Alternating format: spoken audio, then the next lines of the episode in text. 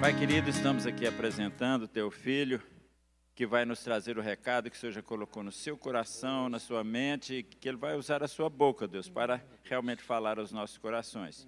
Abre o nosso coração para que realmente, ó Deus, possamos estar com as nossas mentes apreensivas para apreender tudo que o Senhor tem para nós aqui nesta noite. Te pedimos que realmente o teu nome seja glorificado, honrado e que realmente, ó Deus, nós possamos apreender tudo que o Senhor tem para nós e que nós possamos usar no nosso dia a dia. E que o teu nome continue sendo, ó Deus, louvado, bendizido e honrado a cada dia, a cada momento no nosso caminhar. Em nome de Jesus. Amém.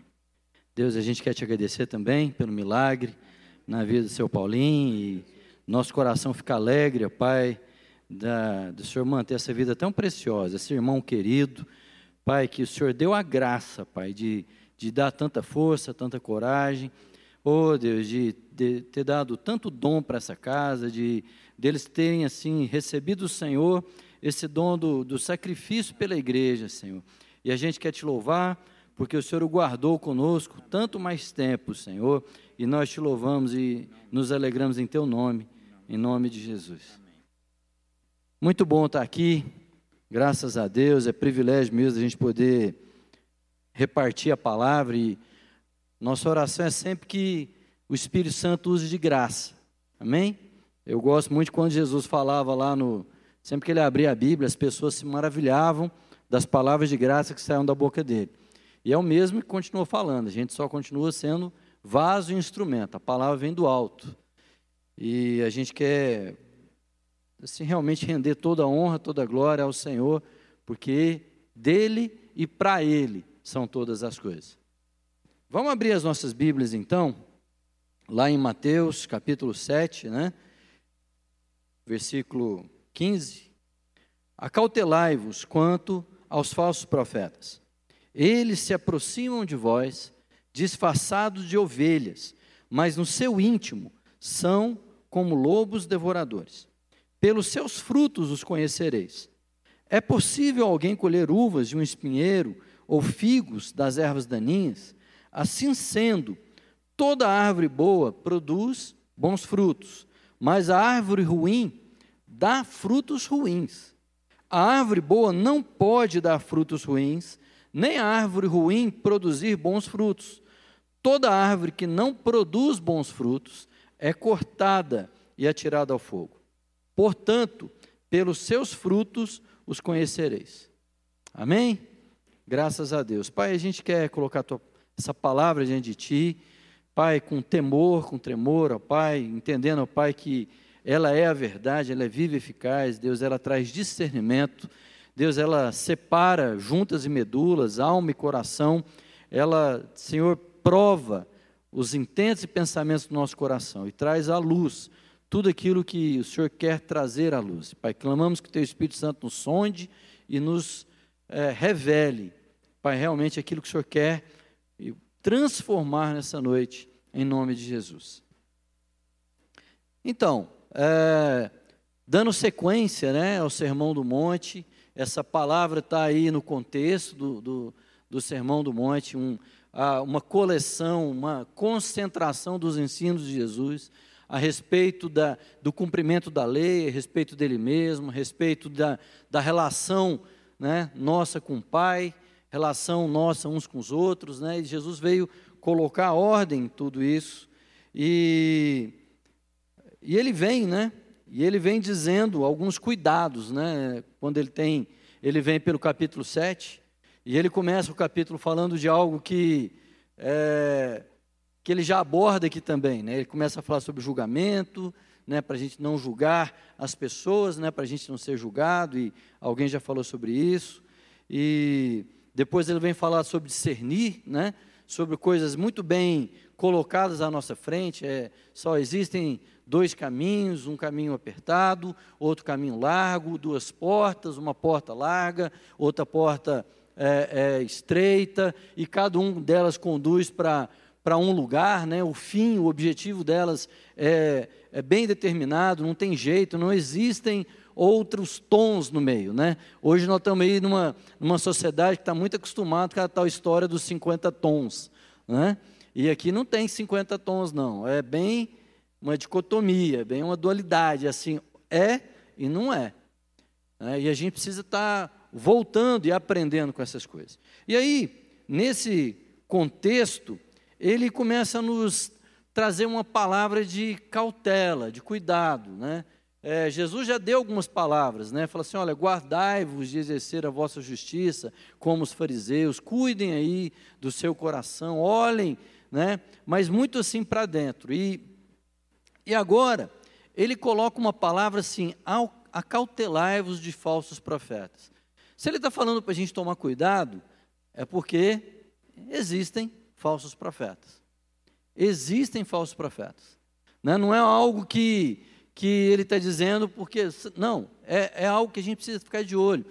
A palavra de Deus, no Velho Testamento, direto, os profetas diziam: cuidado com os falsos profetas.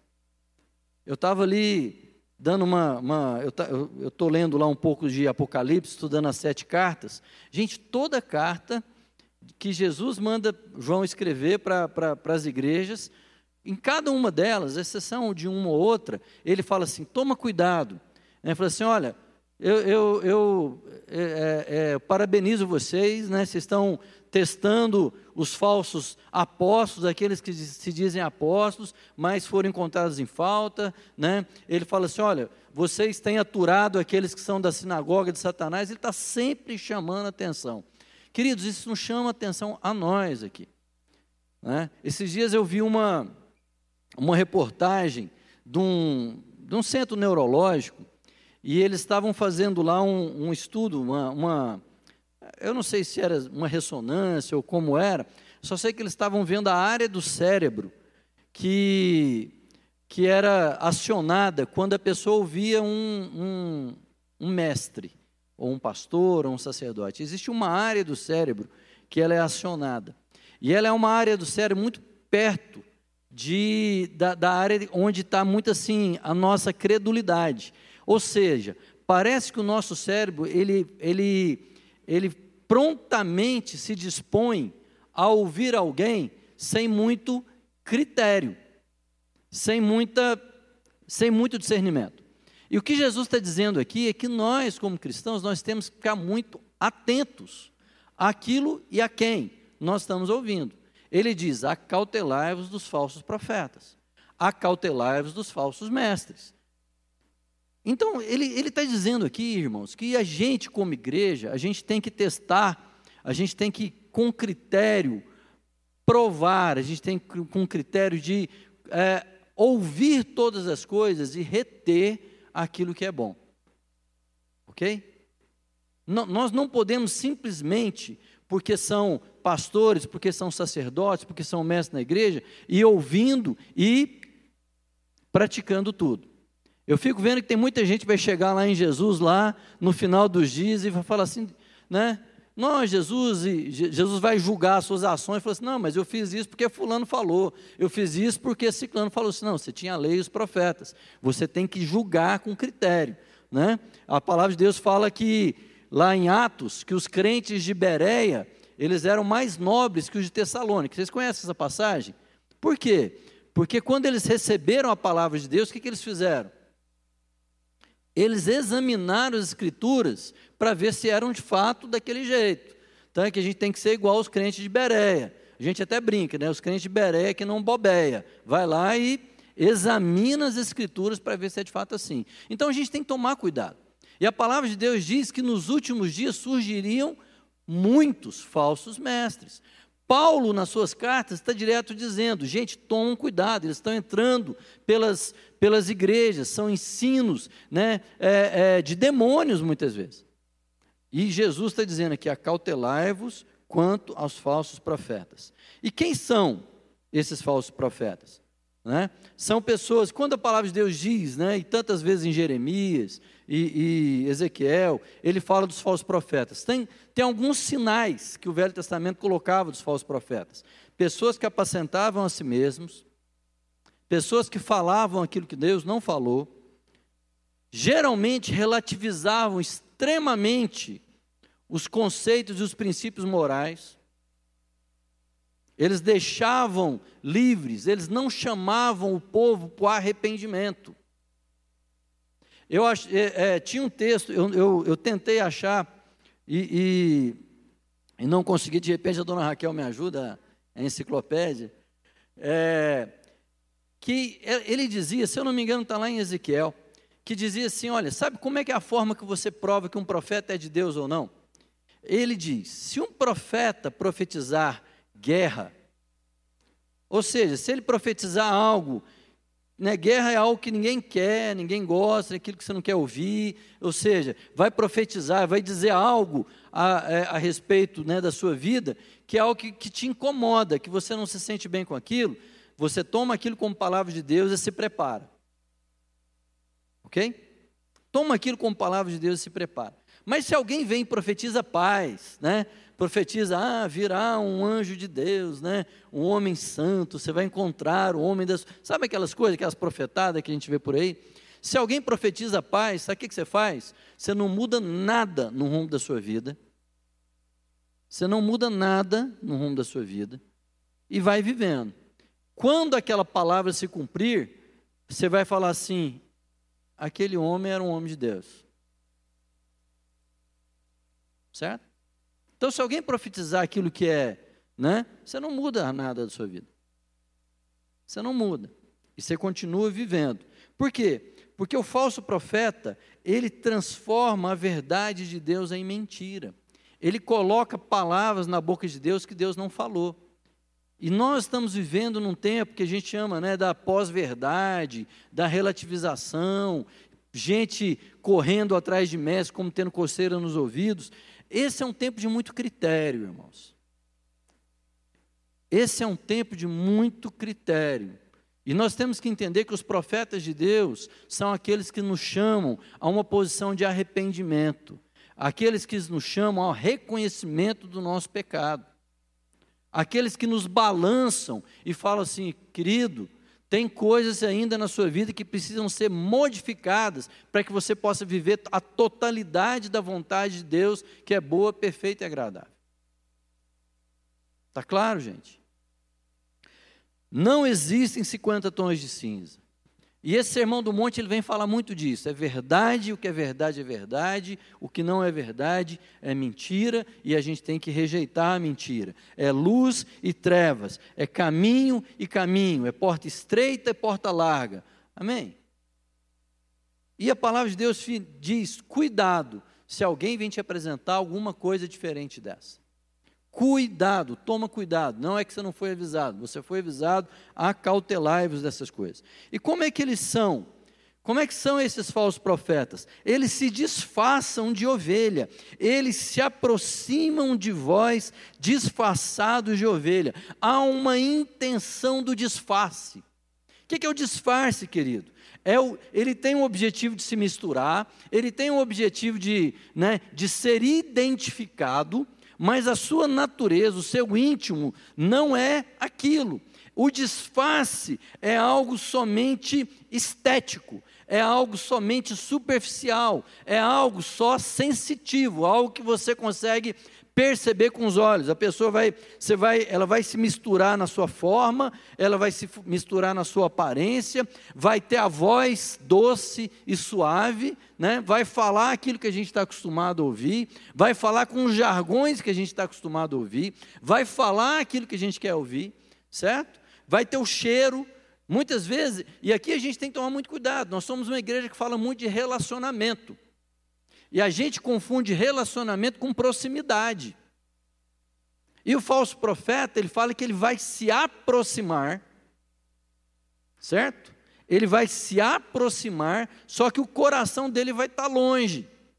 Por quê? Porque não é um coração que você conhece, você vai conhecer a aparência. E aí a gente tem que cuidar, porque a palavra de Deus diz: o homem conhece muito bem a.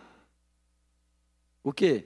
A aparência. O homem vê a aparência, mas só Deus é capaz de discernir o quê? O coração. Quando você vê a vida de Jesus Cristo lá encontrando com os fariseus, etc., você vê que muitas vezes há o comentário. Mas Jesus lhes conhecia o quê? O seu coração. Jesus conhecia a sua o quê? Motivação. E Provérbios diz que Deus nos dá a conhecer e revela as motivações do coração dos homens. Nós temos que tomar cuidado porque o falso profeta, ele se mistura com o objetivo de parecer com as ovelhas. Mas o objetivo é tomar a vida das ovelhas, é sugar a vida das ovelhas. E a gente vê muita, muita, muitas vezes isso. O que é sugar a vida das ovelhas? É, o que é o lobo, né? O que é o predador? O predador é alguém que toma a vida de alguém para abastecer a sua própria vida. Ele se alimenta da vida de alguém para abastecer a sua própria vida. Jesus disse lá em João 10: Olha, eu sou o bom pastor, o bom pastor entra pela porta, mas você tem o mercenário, você tem o lobo. O mercenário é aquele que até cuida da ovelha, mas ele está preocupado muito mais com o seu ganho. Certo? E quem é o lobo? O lobo é aquele que vai se alimentar mesmo, ele vai destruir a vida da ovelha. O outro até não destrói, porque mantém o ganha-pão. O mercenário, ele não destrói a vida da ovelha, mas ele vai matando ela aos poucos, porque serve aos seus propósitos. Então, o que é o falso profeta? É aquele que quer se alimentar da ovelha, quer abastecer o próprio ministério, quer dar vazão à sua própria carência, quer resolver suas questões financeiras, emocionais, questões de reconhecimento. E Jesus diz: acautelai-vos dos falsos profetas. Toda instituição, queridos, está sujeita a isso. Quando a palavra de Deus fala, olha, honra seus líderes, honra seus líderes, mas ame os seus líderes. Se você perceber que eles estão precisando de uma palavra sua de exortação, a, a, nós entendemos como igreja que nós somos uma família e todos nós pastores estamos disponíveis e muito mais, nós precisamos da sua palavra sobre nós. Amém? Se você perceber aquilo que a palavra de Deus diz, se você perceber seu irmão cometendo um pecado, se você não chegar nele, nós somos culpados desse sangue. Então acautelai-vos. Toma cuidado, cuidem de vocês e cuidem de nós. Amém, meu irmão? Isso é ser igreja. Então, é, é, os lobos, eles se aproximam com esse disfarce. Eles veem a aparência, às vezes colocam lá um monte de título, um monte de né, palavrinha no cartão, né, o cara vem lá, coloca lá toda uma ficha corrida, mas o objetivo é dissimular, agradar com aproximar. Né? Mas ele não se mistura e ele não se identifica. Ele não pode mostrar quem ele é. Um falso profeta não pode mostrar porque ele é. Se, se ele se mostrar, se você conhecê-lo na intimidade, você vai ver que ele é lobo e não ovelha. Certo? Então conheça na intimidade. E aí, irmãos, e uma coisa que que um escritor que o John Stott fala, esse pessoal se aproveita do povo cristão porque o povo cristão às vezes é muito crédulo.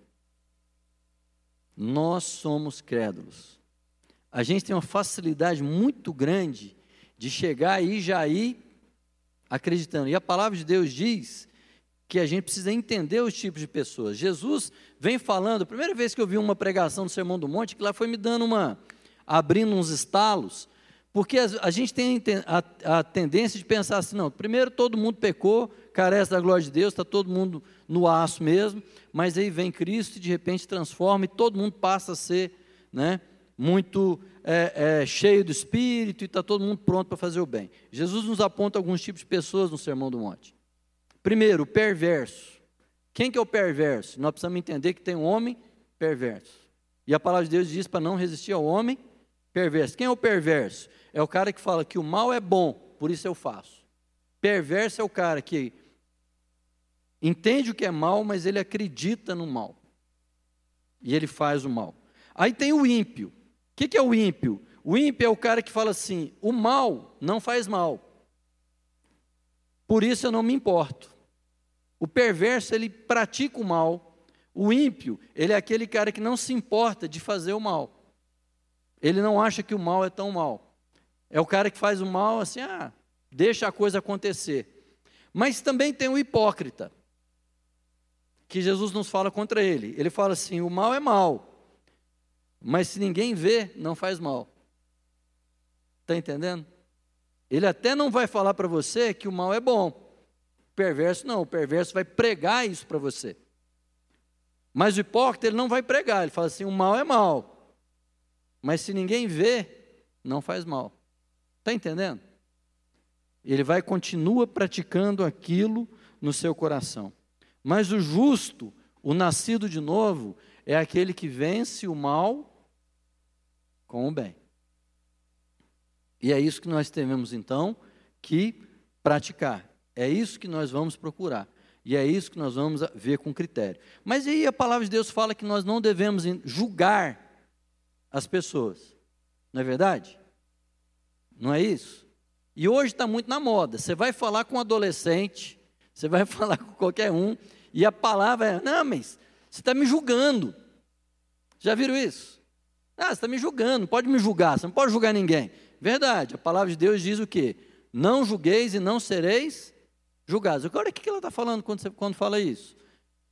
Julgar é avaliar uma pessoa contra uma, um padrão, dizer você está errado, condená-la a um, uma penalidade. Isso é o julgamento por completo. E a palavra de Deus fala que eu não julgo as pessoas, mas ele diz para a gente julgar todas as coisas. E ele diz isso aqui. Quando ele começa a dizer, então, quando ele muda o assunto, né, a figura de lobo para árvore, ele começa então a me dizer, fala, olha, você não vai dizer se uma árvore é boa ou ruim por si só, mas você vai julgar o seu fruto. Amém, meu irmão? Então eu não julgo a natureza das pessoas. Eu não posso dizer Cristo está aqui ou Cristo está ali. Eu não posso dizer aquela pessoa é de Cristo ou aquela pessoa não é de Cristo. Esse juízo, esse discernimento não cabe a mim. Mas a palavra de Deus diz que o fruto trai a identidade da árvore. Está entendendo? O fruto entrega a identidade da árvore. Então, se eu, eu preciso observar primeiro, toda árvore boa dá Primeiro, toda árvore dá fruto. E toda árvore boa dá bom fruto. Eu tenho que ver essas duas coisas. Vocês lembram lá que é, é, a gente precisa entender, queridos, que tem um versículo na Bíblia que diz assim, lá em Provérbios, que o omisso em sua obra, ele é irmão do destruidor. A gente às vezes pensa assim: não, eu não faço bem, né? Eu não estou assim fazendo todas as coisas. Irmãos, na nossa vida com Deus, não importa tanto, eu vou falar diferente, porque importa, né? Importa como a gente começa, mas o começo vem de onde? Vem de Deus. Onde todas as coisas têm origem? Em Deus, na sua graça. Certo? Mas a graça é um presente, a graça é um favor. A graça é dada a quem não merecia e não tinha condição de conquistá-la. A graça é dada para alguém totalmente deficiente, incompetente e perdido. Somos nós. Amém? Só que essa graça é dada a todos. E a todos quanto receberem, então, têm poder de serem feitos diferentes transformados à semelhança de Cristo. Joia. Mas o final, o final, né, quando Jesus for julgar quando Jesus foi avaliar, quando Jesus for né, perceber tudo, ele vai perceber segundo o quê? Segundo as suas obras. A avaliação e o critério vai ser segundo aquilo que a pessoa fez, não segundo aquilo que ela recebeu. Nós precisamos entender isso no reino de Deus. A palavra de Deus diz que o reino de Deus é como o homem que saiu a semear. É a parábola do semeador. E esse homem, quando semeia, ele semeia em todo lugar. O favor de Deus da palavra, a palavra que é viva, a palavra que dá vida, ela é lançada em todos os terrenos. E a oportunidade, né, vamos dizer assim, né, não vou entrar em aspectos de predestinação e etc, que não. Vou falar só do, né, daquilo que a gente está falando. Mas a palavra, semente é distribuída em todos os terrenos, em todos os lugares.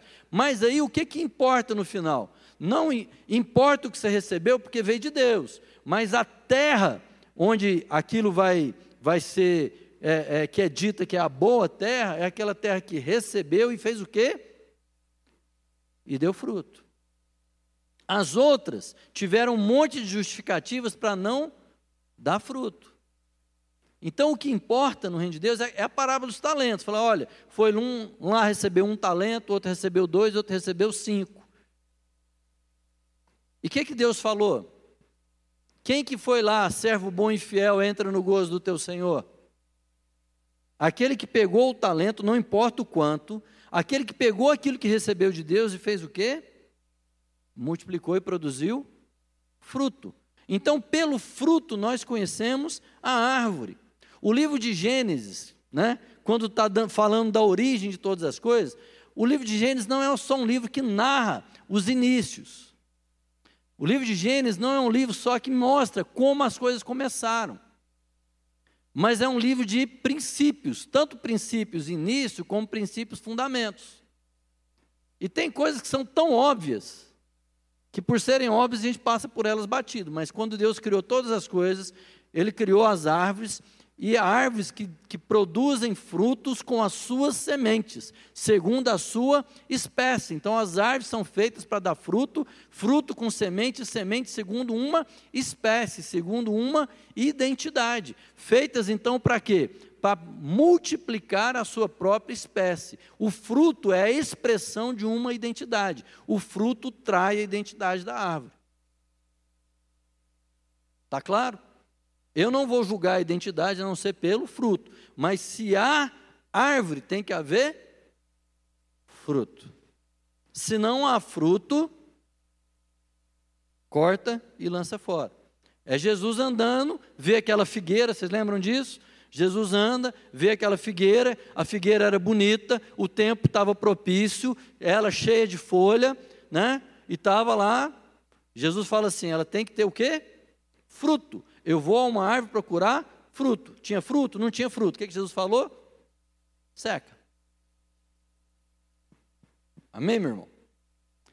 Então, a palavra de Deus fala então que aquilo que é, a gente avalia, a gente não avalia a origem, a gente não avalia a identidade, a gente não avalia a pessoa. A graça de Deus está nessa origem, mas a palavra de Deus também diz que não há fé sem obras.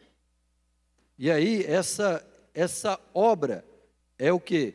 É a, é, a, é a expressão do fruto. O fruto é um meio de reconhecimento, de identificação. O fruto não aparece, a gente só precisa prestar atenção disso. O fruto, ele vem como um processo. Amém? Ele é, ele, ele, ele, ele é fruto, ele é consequência de um processo. Ele não vai aparecer de bate-pronto na vida das pessoas. Ele vai sendo construído e nem todos os frutos são iguais. Mas então o que é o fruto? Como é que a gente reconhece o fruto na vida dos profetas e na nossa própria vida? Né? Como é que a gente reconhece o fruto e aí a gente reconhece o, o falso profeta, o falso mestre? Primeira coisa é o, é o fruto do caráter e da conduta, né? que a palavra de Deus fala do fruto do Espírito, certo? É o, o a pessoa segundo Cristo, ela vai produzir fruto. E quando Jesus diz lá, né, é, fala para os apóstolos, para os discípulos, olha, fiquem em Jerusalém para que do alto vocês sejam revestidos de poder. E lá diz, recebereis poder ao descer sobre vós o quê? O Espírito Santo de Deus e sereis minhas testemunhas por todo lugar. Certo? O que é ser testemunha de Cristo? Ser testemunha de Cristo, o que é ser testemunha num, num, num tribunal? É você falar para as pessoas, você narrar algo, você evidenciar um fato, para quem não esteve presente, poder conhecer o que aconteceu. Ele poder saber, ver aquilo que ele não viu, ouvir aquilo que ele não ouviu, mas você viu, você ouviu. Certo? Você presenciou. Testemunha é alguém que vai conhecer Cristo através de você sem ter, visto, sem ter visto Cristo, mas você viu, você conheceu, você presenciou. Amém? Aí o Espírito te dá poder para você ser a presença de Cristo na vida das pessoas. O que é a presença de Cristo? Fala, olha, eu nunca vi a bondade de Cristo, mas agora eu estou vendo você, agora então eu conheci o que? O caráter de Cristo. Agora eu vejo como é que Cristo pode transformar um Zé Ninguém um perverso em alguém que é capaz de amar sua esposa, em alguém que é, eu conheço, para mim a coisa mais impossível do mundo era alguém bêbado, alguém caído, alguém totalmente orgulhoso, prepotente, arrogante, conseguir chegar para outro e falar assim: me perdoa, eu errei. Isso para mim era impossível, mas agora eu vi que isso existe, porque eu vejo Cristo, eu vejo o Espírito Santo na sua vida. Então eu vejo a humildade, eu vejo o amor, eu vejo alguém brigando lá, no bom sentido, para ter paz com os outros. Alguém que não fica colocando fogo, é, é, é, colocando gasolina no fogo. Né? Alguém que não fica lá só atiçando as conversas. Alguém onde a, a fofoca chega e ela para alguém que é fiel nos seus contratos, alguém que trata bem as pessoas, é gentil mesmo quando elas são más com ele. Isso é fruto de quê? De caráter. E isso é fruto de vida. E isso é fruto do Espírito Santo em nós. Isso é o que nós temos que reconhecer como fruto na vida das pessoas. Não adianta falar bonito. Não adianta ter os comportamentos eclesiásticos. Tem, tem hora que a gente quer avaliar as pessoas pela frequência delas nas reuniões, pelo tanto que às vezes ela conhece e sabe citar a Bíblia, pelas roupas que ela veste, pelos lugares que ela vai ou pela comida que ela come. Jesus chega a falar nos próximos versículos aqui, fala assim: olha, não adianta nem você ficar falando Senhor, Senhor.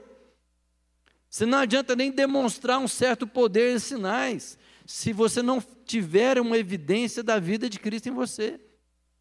Nós precisamos ficar livre da avaliação dos nossos critérios religiosos, queridos, e passar para os critérios de Cristo, que não são os aparentes, mas aqueles que vêm do coração, da expressão viva do Espírito Santo em nós. Mas o fruto do Espírito é amor, alegria, paz, paciência. Se tem uma coisa que o povo anda perdendo, é a paciência. Né? Agora é da medalhinha para cima, qualquer coisa. Pisou no calo. Vocês estão entendendo, irmãos? E são nessas coisas que nós evidenciamos de que espírito somos. É isso que a palavra de Deus diz: pelos seus frutos os conhecereis. Só o poder do Espírito transforma a, selvageria do homem sem Deus em alguém segundo Cristo. Mas, mas isso é algo do íntimo. Não tem jeito de você falsear. Não tem jeito de você falsear. Outra coisa, queridos, que são os frutos, é o fruto da boca. Como é que a gente pega o falso mestre? Daquilo que ele ensina. A palavra de Deus fala que a boca fala daquilo que o coração está cheio. As palavras que vêm da boca. O que, que a pessoa fala quando alguém pisa no dedo dela? Né? É um palavrão ou, entende? O que, que sai naturalmente da nossa boca? É uma palavra de encorajamento, é uma palavra de estímulo, é uma palavra de Deus. A boca extravasa, a boca transborda, a boca revela aquilo que está no nosso coração. E nesses tempos aí eu fico vendo assim, né, esses tempos de política assim, aí tem um povo aí que se chama, né, e, e eu, eu vou falar assim, vou falar daqueles que a gente até defende de certa forma. E você vê que o povo se chama cristão, mas xinga a torta direita, perde a paciência e trata tudo assim. Não tem condição, irmãos. Está chegando um tempo, gente, o juízo começa pela igreja.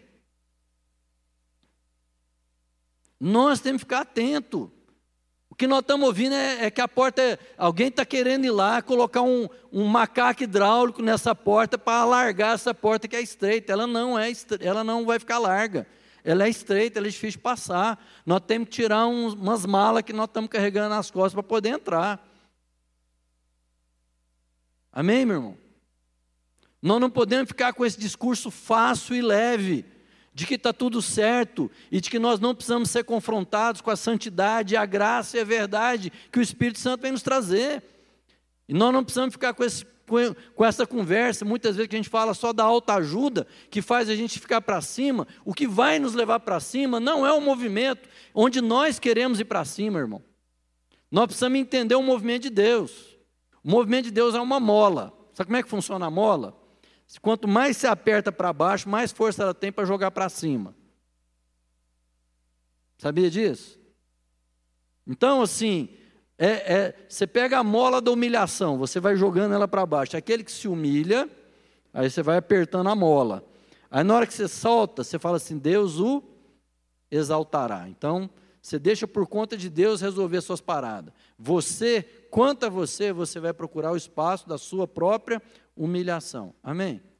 Porque aquele que quiser ganhar a sua vida vai perdê-la, mas quem perder a sua vida por amor de Cristo tornará a reavê-la. E isso é fruto de Deus na nossa vida, porque isso é fruto de palavra na nossa vida. Amém ou não? Amém. E outro, o fruto do ministério. São os frutos do ministério. Jesus, né? Lá diz em Isaías, né? Jesus via os frutos do seu trabalho e ficava satisfeito. Você vê lá que quando quando fala lá que ele era homem de dores, né? E, e beleza nenhuma havia no seu rosto, e, e, fala que levou sobre si todos os nossos pecados. Aí fala lá que ele, ele via os frutos do seu penoso trabalho e ficava satisfeito. Por conta desse versículo, eu acho, né? Isso não está escrito na Bíblia, não, você não, não vou ensinar isso, é só um acho.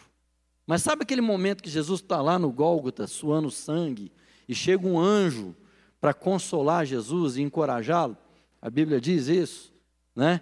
Baseado no verso de Isaías, que ele viu o fruto do seu penoso trabalho e ele ficava satisfeito, eu acho que ele ficava lá assim, o anjo chegava para ele no ouvidinho de Jesus e falava assim: Seu Paulinho, Dona Raquel, Leozinho, Priscila, Rogério, Flávia, e ele ficava citando os frutos do seu penoso trabalho. E Jesus era encorajado pelos frutos do seu ministério. Que lá em Hebreus diz assim: que quando ele se apresenta diante do Pai, ele fala assim: Aqui estou eu, Senhor, e comigo os irmãos que o Senhor me deu. E esses são frutos, irmãos. A gente não pode espiritualizar demais, tem que ter o caráter, tem que ter aquilo que nós ensinamos, mas a gente tem que trazer junto pessoas com vidas transformadas, pessoas com vidas rendidas ao Senhor Jesus Cristo. Acautelai-vos dos falsos profetas. Você vai conhecer, você vai conseguir identificar, e Deus fala para você discernir todos eles, olhando para os frutos da sua vida. Caráter, aquilo que ele fala, e os frutos do seu ministério.